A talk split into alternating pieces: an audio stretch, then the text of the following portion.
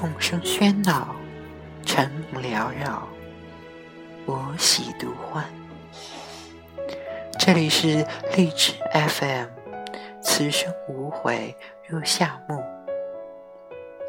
今天要给大家分享的是马德的独欢。独欢是一个人的热闹，有一点落寞，有一丝凉薄，欢也不过是清欢，也不过是寡欢。独欢要的是沉静之味，要的是孤雅之趣，要的就是心灵。在不被打扰中，觅得大自在、大快活。个人的灵魂，只有在独处中，才能洞悉自身的澄澈与明亮，才能体味到生命的葳蕤与蓬勃。也就是说，只有独处。才能把迷失在喧嚣城市里的自己给找回来。其实，生活为每一个生命都安排了丰富的精神宴席。只有心灵快乐的人，才能回到他的原乡。在我看来，一个人。能够独欢，一定是学会了精神的厮守。花开独颜，自嗅其香，一定是懂得了灵魂，坐在灵魂的对面，把盏言欢，喜乐对酌。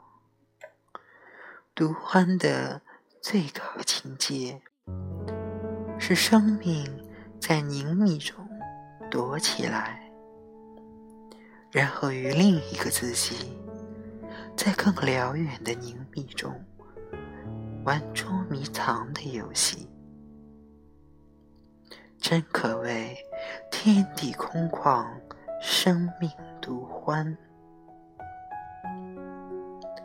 独欢的人，丰沛的心性，常常在寂静中。释放真正的自由。独欢与群体狂欢的最大区别，是群体的狂欢，兴奋更多的流转于肢体与面目上，而独欢，则是在沉静中获得心灵最大范围的奔放与逍遥。独欢的人也许幽僻，但一定明媚，因为独欢的人一定是一个会玩的人。他们在自我的精神世界里，让枯燥蓬勃，让寂寞突锐，让简单深刻，让宁静丰富。他们通过释放自己。进而让整个人生波光潋滟。独欢是心灵的一种特别的盛开。生命以这样一种春天的盎然气象，来体现自身的强大，进而对抗人生之秋的萧索，冬的凛冽。实际上，生命若快乐，就是强大；若能不借外在独自快乐，就是无比的强大。一个人，即便一辈子遭遇过许许多多的失败，若能始终快乐，便收获了生命中最伟大的成功。我相信每一个从苦难中走出来的人，一定是能够独欢的人。他们用这种特别的方式喂养着自己的精神，强大着自己的灵魂。这是生命的寂静读物。